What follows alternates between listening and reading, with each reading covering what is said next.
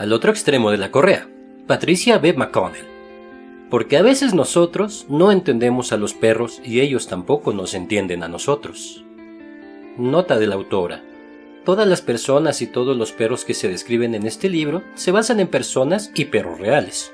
Pero los problemas familiares son cuestiones muy íntimas, ya sea que están relacionados con los perros o las personas o con ambos. De modo que para proteger la privacidad de las personas, he cambiado los nombres de todos los perros, excepto de los míos, y de todos los clientes que menciono en este libro. Es indudable que muchos de mis clientes se reconocerán en algunos de los casos que describo porque un gran número de los problemas que he visto son comunes a cientos y tal vez miles de dueños de perros. Si les parece que se reconoce o que reconoce a su propio perro, debe saber que no es el único ya que probablemente he visto decenas o cientos de personas y perros con los mismos problemas, a menos que, por casualidad, se sienta orgulloso de ser mencionado en el libro, en cuyo caso, sin lugar a dudas, se trata de usted. Unas palabras de advertencia y un consejo alentador. Si tiene un problema de comportamiento serio o potencialmente serio con su perro, no dude en buscar una buena asistencia profesional. En realidad, hay muy poco que sea intuitivo en el trato y el adiestramiento de un perro, especialmente en el caso de un animal con un serio problema de conducta, y no existe nada capaz de sustituir a un buen adiestramiento que pueda ayudarle de forma individualizada. Del mismo modo que no trataría de aprender a jugar al baloncesto en un libro, si se enfrenta a un problema de conducta con su perro, busca un adiestrador que sea bueno y tenga experiencia. No se sienta avergonzado, como suele hacer la gente que viene a verme. No conozco a nadie a quien le resulte humillante llevar el coche al mecánico, por otra parte, al igual que sucede con los mecánicos, entre los adiestradores hay una enorme variedad en lo que respecta a la profesionalidad y ética. Asegúrese de dar con alguien que conozca a fondo la utilización del refuerzo positivo y que trate a usted y a su perro con la misma amabilidad, y no dude en hablarle a su veterinario de la salud de su perro. A veces, los problemas de las conductas son la consecuencia de trastornos físicos. Y por último, una nota a los lectores. En lugar de utilizar él exclusivamente o de referirme de manera un tanto artificiosa a él y ella, cuando hablo de los perros en general a lo largo del libro he usado él y ella, según el caso, y luego en las generalizaciones he utilizado solo él. Sencillamente es más simple y tanto en la escritura como en el adiestramiento de perros, lo más simple casi siempre es lo mejor. Introducción. A esa hora del crepúsculo resultaba difícil decir con exactitud qué eran los dos bultos oscuros que se veían en la autopista. Mientras circulaba a 130 km por hora por la autopista interestatal, entre una camioneta y un coche con remolque que iba detrás de mí, me sentía feliz de regresar a casa después de haber estado en un concurso de perros pastores. Pero a medida que las formas oscuras iban acercándose, mi estado de serenidad se fue desvaneciendo.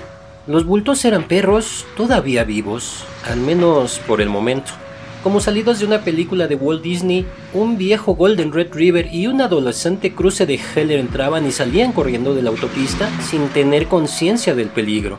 Años atrás había visto un perro golpeado en la cabeza por un coche que lo atropelló y la imagen me acompañó durante mucho tiempo. La repetición del accidente parecía ahora inevitable. Salí de la autopista y aparqué detrás de un camión. Unos amigos que regresaban del concurso igual que yo e iban delante de mí también habían visto a los perros. Intercambiamos unas miradas aterradoras y corrimos hacia los perros desde el lado de la autopista en que nos encontrábamos, mientras los animales atravesaban los carriles absolutamente inconscientes de lo que estaba pasando. Parecía un grupo de perros sociables, acostumbrados a la gente, tal vez incluso felices de ver algo con patas en lugar de neumáticos. El tráfico era intenso y veloz en los cuatro carriles y el ruido de los vehículos resultaba ensordecedor. No había manera de conseguir que los perros pudiesen oír lo que decíamos. Y en el momento más inoportuno, los perros comenzaron a atravesar la autopista en dirección a nosotros. Extendimos los brazos como los guardias de tráfico con la esperanza de detenerlos y finalmente lo conseguimos. Si no se hubiesen detenido, un segundo después un camión con trailer los habría atropellado. Permanecimos allí unos instantes, petrificados por el susto. La responsabilidad de hacer lo correcto, de intervenir de una manera que les salvase la vida en lugar de asegurarles la muerte, pesaba como una losa sobre nuestras espaldas. En una pausa del tráfico, los llamamos mediante gestos con el propósito de que se animaran a llegar hacia nosotros. Inclinamos el torso y apartamos el cuerpo hacia un lado incitándolos a unirse a nosotros. A continuación nos giramos y los detuvimos como si fuésemos guardias de tráfico al comprobar que los coches del carril contiguo asomaban por la colina a tanta velocidad que tuve la certeza de que los matarían. Esa danza silenciosa continuó por espacio de un tiempo que parecía interminable. Nuestros cuerpos se movían de un lado a otro y esos movimientos eran nuestro único medio de comunicación a través del ruido del tráfico. Los perros inconscientes del peligro avanzaron hacia nosotros, pero luego se detuvieron y dieron marcha atrás mientras nuestros cuerpos se movían para indicarles cuándo tenían que avanzar y cuándo tenían que pararse. Eso, además de muchísima suerte, bastó para salvarlos. Al mostrarles las palmas de las manos con los brazos extendidos, pudimos detener a los perros e inclinando el torso y ladeándolo, conseguimos que avanzaran hacia nosotros, sin correas, sin collares y sin control, solo con el efecto de nuestros cuerpos comunicando ven y detente al girar el torso. Sigo sin entender por qué lo hicieron, pero lo hicieron. Me sentiré eternamente agradecida por el grado de reacción de un perro ante las señales visuales adecuadas. Todos los perros son geniales a la hora de percibir el más mínimo de nuestros movimientos y suponen que cada gesto, por insignificante que sea, tiene un significado. Si nos detenemos a pensarlo, es lo mismo que hacemos los humanos. ¿Recuerda ese minúsculo giro de la cabeza que le llamó la atención cuando se citó con alguien? Piensen lo poco que deben moverse los labios para transformar una dulce sonrisa en una risita burlona. ¿Cuánto debe alzarse una ceja para cambiar el mensaje que nos transmite la expresión del rostro al que pertenece? ¿Un milímetro? Tal vez le parezca que trasladamos automáticamente este conocimiento común a las interacciones con nuestros perros, pero no es así. En general, no somos conscientes de lo que hacemos con nuestros perros. Parece que es una característica muy propia de los humanos no saber qué estamos haciendo con nuestro cuerpo, no ser conscientes del lugar en el que se encuentran nuestras manos o de que inclinamos la cabeza. Los humanos emitimos señales al azar como un semáforo enloquecido mientras nuestros perros nos observan en medio de una gran confusión, abriendo los ojos como los perros de los dibujos animados. Estas señales visuales, como el resto de nuestras acciones, tienen una profunda influencia sobre lo que hacen nuestros perros. La personalidad y la conducta del perro se definen en parte por la personalidad y la conducta de los humanos. Por definición, los perros domésticos comparten su vida con otra especie, nosotros. Y por ese motivo, este es un libro para los amantes de los perros, pero no únicamente un libro sobre perros, es también un libro sobre las personas. Es un libro sobre las semejanzas y las diferencias que tenemos con nuestros perros. La especie humana tiene muchas cosas en común con los perros. Si se analiza la amplia variedad de la vida animal en su conjunto, desde los escarabajos hasta los osos, se constata que los humanos y los perros presentan más similitudes que diferencias. Igual que los perros, producimos leche para nuestras crías, que crecen, juegan y aprenden con otras crías. Nuestros bebés deben aprender muchas cosas mientras se desarrollan. Cazamos en grupo, nos entregamos a juegos absurdos incluso siendo adultos, roncamos, arañamos, parpadeamos y bostezamos cuando nos aburrimos. A continuación, transcribo lo que dijo Pam Brown, una poeta de Nueva Zelanda, sobre las personas y los perros en su libro Bond for Life. El género humano siente atracción por los perros porque se nos parecen mucho. Son torpes, Cariñosos y atolondrados, caen fácilmente en la decepción, se muestran ansiosos por divertirse y responden con agradecimiento al trato afable y a la más mínima atención. Estas similitudes permiten a los miembros de dos especies diferentes convivir bajo el mismo techo, compartir las comidas, el esparcimiento e incluso el alumbramiento. Muchos animales viven en estrecha relación con otros, pero nuestro grado de conexión con los perros es profundo. Casi todos hacemos ejercicio con nuestros perros, jugamos con ellos, comemos a la misma hora que ellos y a veces la misma comida, e incluso dormimos con ellos. Algunos dependemos de nuestros perros para nuestro trabajo. Los criadores de ovejas y los dueños de las granjas lecheras necesitan a sus perros tanto o más que sus máquinas o a sus sistemas de alimentación de alta tecnología. Sabemos que los perros enriquecen la vida de muchos de nosotros brindando alegría a millones de personas en todo el mundo. Los estudios incluso demuestran que la compañía de estos animales disminuye la probabilidad de sufrir un segundo ataque cardíaco. No es a cambio de nada que soportamos que dejen pelos por toda la casa, que ladren y que debamos recoger sus excrementos de las aceras. Y ahora, piensen lo que hemos hecho por los perros. El Canis lupus familiaris, el perro doméstico. Este es actualmente uno de los mamíferos más afortunados de la Tierra gracias a que hemos unido su suerte a la nuestra. Se ha calculado que hay unos 400 millones de perros en el mundo, seguramente en la actualidad muchos más. Muchos perros occidentales comen alimentos orgánicos, acuden a quiroprácticos caninos y a centros de asistencia diurna para perros y destrozan al año juguetes expresamente destinados a ellos que en conjunto cuestan millones de dólares. Por eso decimos que hoy en día constituyen una especie afortunada.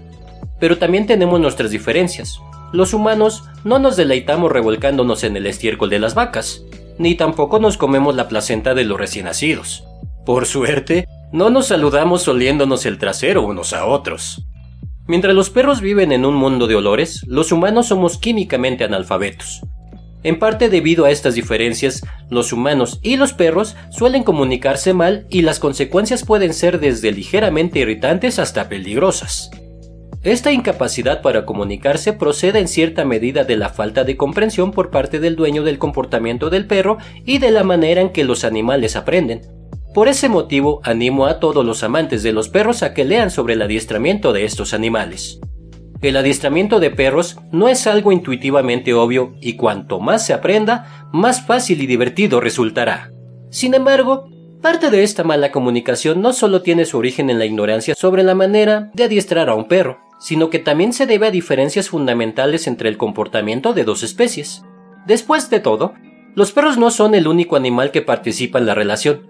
Los humanos que estamos en el otro extremo de la correa también somos animales con nuestra propia carga biológica de comportamiento que hemos ido acumulando a lo largo de nuestro desarrollo evolutivo.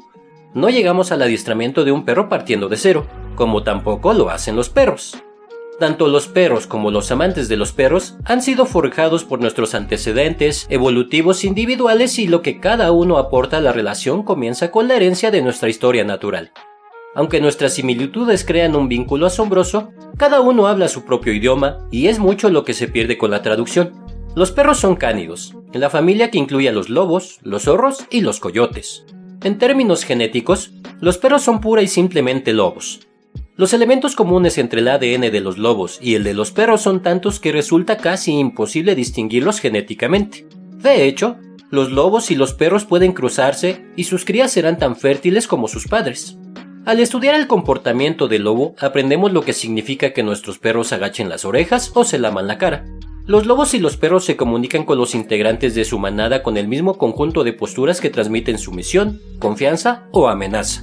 Si alguna vez vio a un lobo o a un perro inmóvil y erguido, gruñendo con todas sus fuerzas y mirándole directamente a los ojos, llegará a la correcta conclusión de que ese mismo mensaje está siendo transmitido por cada uno de ellos. Por lo tanto, en cierto sentido, los perros son lobos y es mucho lo que se puede aprender sobre un perro estudiando a un lobo y su manada. Pero en otro sentido, y muy importante, los perros no son lobos en absoluto.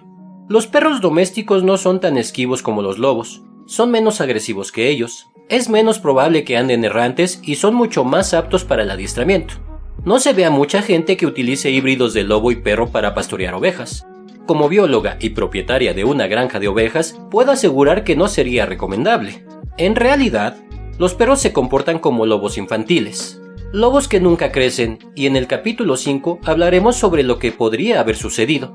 Lamentablemente, en las últimas décadas, las creencias populares acerca de los lobos y los perros han simplificado de manera excesiva estas similitudes. Tal vez eso fue lo que motivó a Raymond y Lorna Coppinger en su libro Dogs a hacer hincapié en las diferencias entre los perros y los lobos. En la introducción de su libro dicen, los perros pueden estar estrechamente relacionados con los lobos, pero eso no significa que se comporten como lobos. Los humanos estamos estrechamente relacionados con los chimpancés, pero eso no nos convierte en una subespecie de chimpancé, ni significa que nos comportemos como chimpancés. Esto me recuerda a la descripción de un vaso como medio lleno o medio vacío. Las dos observaciones son correctas, solo que cada una de ellas enfatiza una perspectiva diferente.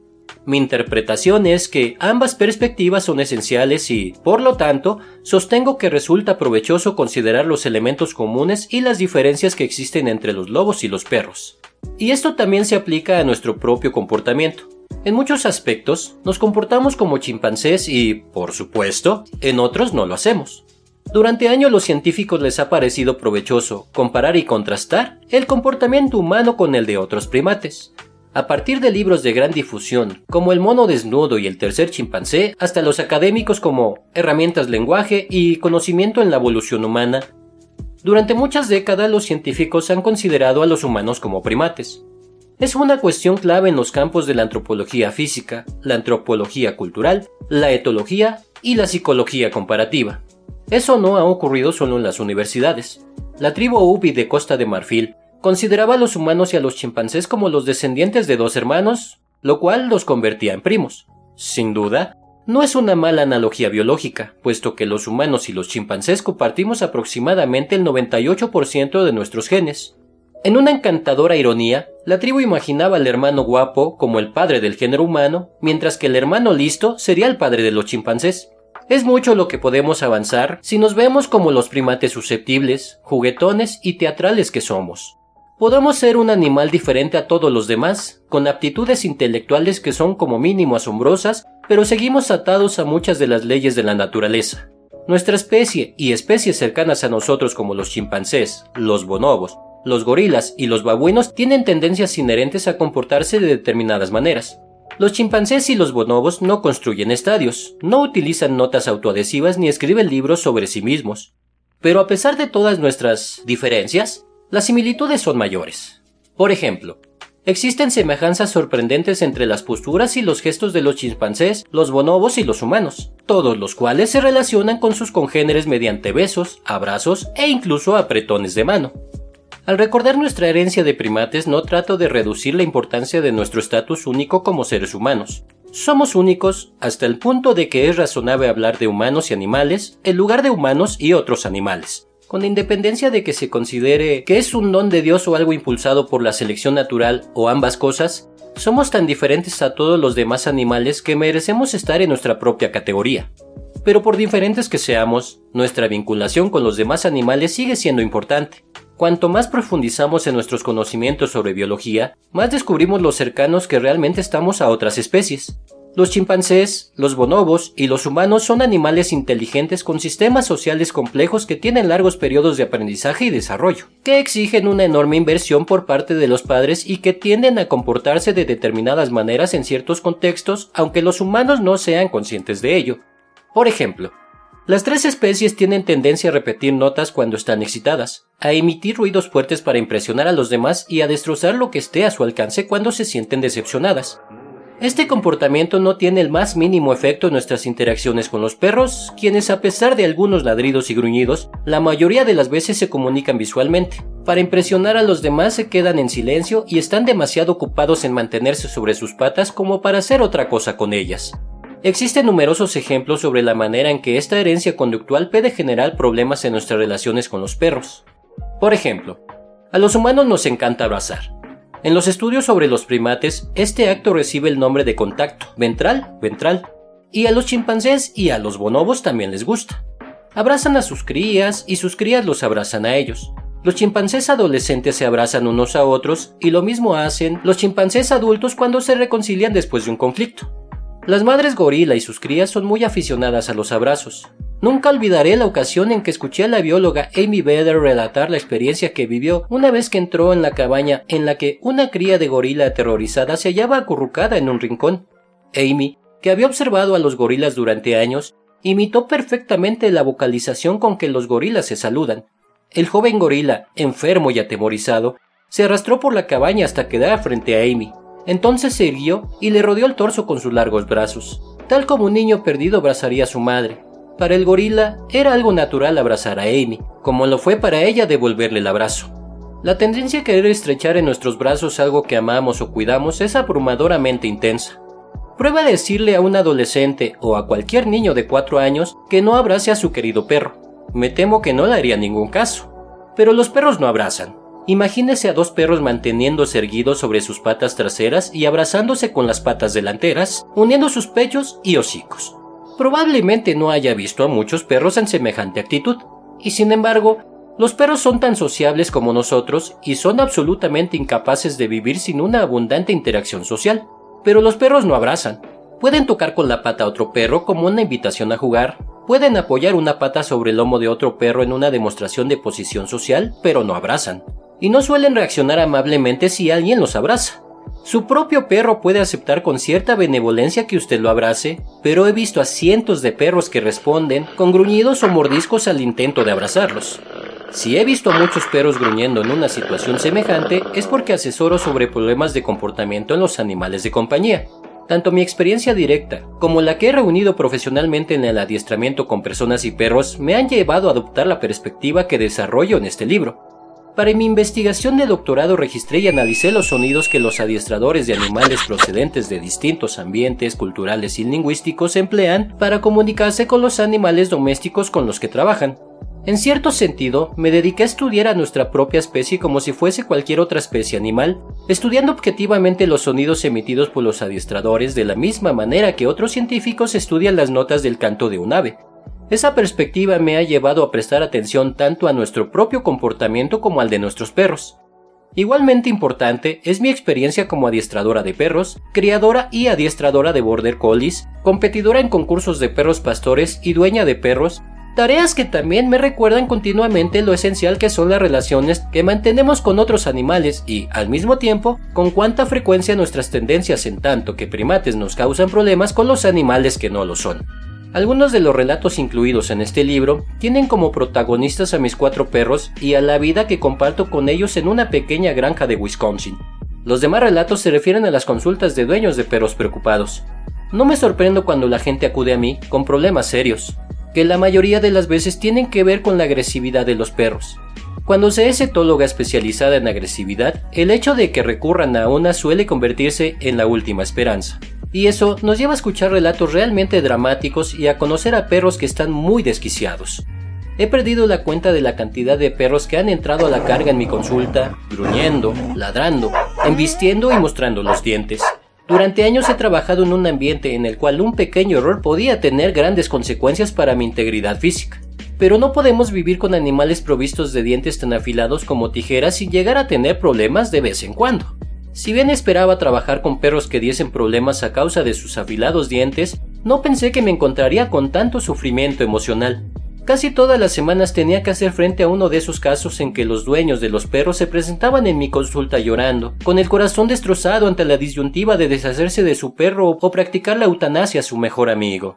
Es verdad que un importante número de perros problemáticos puede rehabilitarse o controlarse si los dueños tienen la habilidad y el entorno necesario para hacerlo pero por mucho que algunos dueños lo intenten, ciertos perros presentan un nivel de riesgo inadmisible. Parte de mi trabajo consiste en introducir el difícil tema del dilema ético de la protección de los integrantes de la propia especie sin traicionar a un individuo al que se considera como parte de la familia.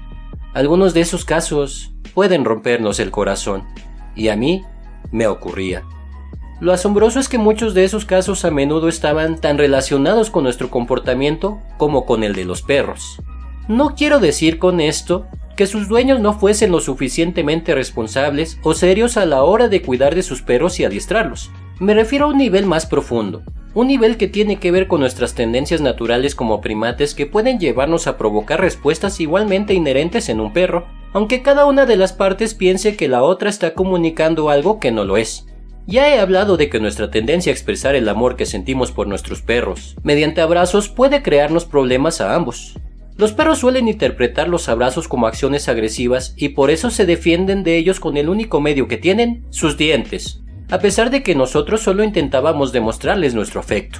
Observo los mismos problemas de comunicación cada día cuando la gente saluda a los perros en la calle. Los primates saludamos con acariciamientos de frente, extendemos nuestras patas delanteras y establecemos un contacto directo cara a cara. Esta tendencia es tan fuerte que los transeúntes se inclinarán a acariciar a un perro tenso, con las patas rígidas, aunque se trate de un animal que gruñe discretamente mientras el dueño dice Por favor, no acaricie a mi perro, no le gustan los extraños. El mundo está lleno de desafortunados dueños de perros que en vano intentan impedir que otros humanos hagan algo que resulta natural. Nuestra estructurada manera de saludar a los demás es tan sólida que puede imponerse a inequívocas señales que nos advierten que no lo hagamos. Todas estas dificultades de traducción conducen a problemas serios. Lo más frecuente es que simplemente confundamos a nuestros perros, o socavemos nuestros esfuerzos de adiestramiento. Confundimos a nuestros perros repitiendo palabras independientemente de lo que esté haciendo el animal, porque eso es lo que tienden a hacer los chimpancés y los humanos cuando están ansiosos o excitados.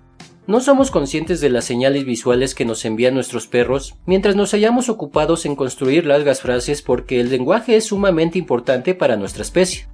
Elevamos la voz sin ningún motivo y tiramos rápidamente de la correa si nos sentimos decepcionados, porque eso es lo que tienden a hacer los monos bípedos.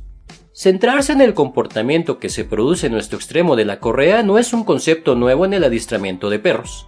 La mayoría de los adiestradores de perros profesionales dedica muy poco tiempo a trabajar con los perros. Dedicamos la mayor parte de nuestro tiempo a los humanos. De acuerdo con mi experiencia, no somos la especie más fácil de adiestrar. Dese una vuelta por una clase de adiestramiento de perros y escuche lo que dicen los adiestradores. No siempre el problema es el perro. En realidad, una de las pocas cosas sobre las que se puede llegar a estar de acuerdo con un numeroso grupo de entrenadores de perros es que resulta mucho más difícil adiestrar a los humanos que a los perros. Pero no es porque usted sea estúpido o porque no esté motivado. Se trata simplemente de nosotros. Así como los perros mordisquean y ladran, nosotros tendemos a hacer cosas que nos resultan naturales aunque para un perro sean inútiles o extrañas. Los buenos adiestradores de perros profesionales son buenos en parte porque entienden a los perros y comprenden la manera en que estos animales aprenden, pero también son buenos porque son conscientes de su propio comportamiento. Han dejado de hacer algunas de las cosas que resultan naturales a nuestra especie, pero que son malinterpretadas por los perros. No es algo a lo que se llega naturalmente, pero en cierta medida resulta fácil y este libro puede ser una herramienta muy útil para conseguirlo. Para llegar a ser conscientes de la manera en que se comportan nuestros perros, se requiere cierta cantidad de energía y un tipo especial de cuidado en lo que hacemos que a menudo nos falta. Pero una vez que comenzamos a prestar atención, una vez que centramos la percepción en nuestro propio comportamiento en lugar de hacerlo en el de nuestro perro, automáticamente llegamos a entender mejor al animal y somos más receptivos a sus señales. Solo con girarse y alejarse de su perro puede conseguir un aumento muy significativo de la probabilidad de que el animal le siga cuando usted lo llame. El aprendizaje de algunos movimientos fáciles puede ayudarle a enseñar a su perro a tenderse en el suelo y quedarse quieto, independientemente de lo que suceda en el resto de la casa. Con esto no quiero decir que resulte fácil convertirse en un gran adiestrador de perros. No lo es. Me enorgullezco tanto de mis dotes para adiestrar perros como de mi doctorado, y eso es mucho decir. Pero tanto si usted es un adiestrador de perros profesional, como si es alguien que convive con una mascota muy querida, puede mejorar la relación que mantiene con su perro llegando a ser más consciente de su propio comportamiento. Cada año viene a verme a la universidad un buen número de estudiantes para preguntarme cómo pueden convertirse en terapeutas del comportamiento animal. Algunos de ellos afirman que la especialidad les interesa fundamentalmente porque sienten un gran amor por los animales y hasta se animan a confesar que en realidad la gente no les gusta tanto. Pero los humanos somos parte integral de las vidas de los perros domésticos y no podemos relacionarnos plenamente con un perro doméstico sin tener en cuenta a nuestra propia especie. Cuanto más ame a su perro, más necesita comprender el comportamiento humano. Lo positivo de esto, hablando como bióloga, es que nuestra especie resulta tan fascinante como cualquier otra. Me siento tan enamorada del Homo sapiens como lo estoy del Canis lupus familiaris, porque hasta cuando son idiotas los humanos resultan interesantes. Por lo tanto, invito a todos a mostrar con nuestra propia especie la misma paciencia y sensibilidad que dedicamos a los perros. Después de todo, los perros son muy parecidos a nosotros y yo tengo el mayor respeto por la opinión de estos animales. Las similitudes que compartimos y las diferencias que nos confunden son una bendición y una maldición en nuestra relación con los perros. La comprensión de esas similitudes y diferencias fue una bendición aquella noche en la autopista. Una vez que los perros lograron cruzar los carriles de la autopista, los sujetamos por sus collares en medio de risas y llantos para descargar la adrenalina acumulada. Por el móvil, llamé a la clínica veterinaria cuyo número figuraba en la tarjeta de identificación de los animales. El veterinario de la clínica regresaba en esos momentos por la misma autopista después de atender una emergencia en una granja lechera, de modo que en menos de 10 minutos llegó al lugar en el que nos encontrábamos, y en una hora había devuelto a los perros a sus hogares. Parecía que el joven cruce de Heller había atentado al viejo Golden a emprender una incursión por territorios desconocidos. Al día siguiente llamé al dueño y ambos nos echamos a llorar pensando en lo que podría haber sucedido, pero sintiéndonos rebosantes de alegría porque realmente no había pasado nada. Los perros están vivos porque tuvimos suerte, porque el ángel de los perros nos vigilaba y porque sabíamos cómo debíamos actuar para incidir en los animales. Preste atención a su propio comportamiento. Créame, su perro lo hace.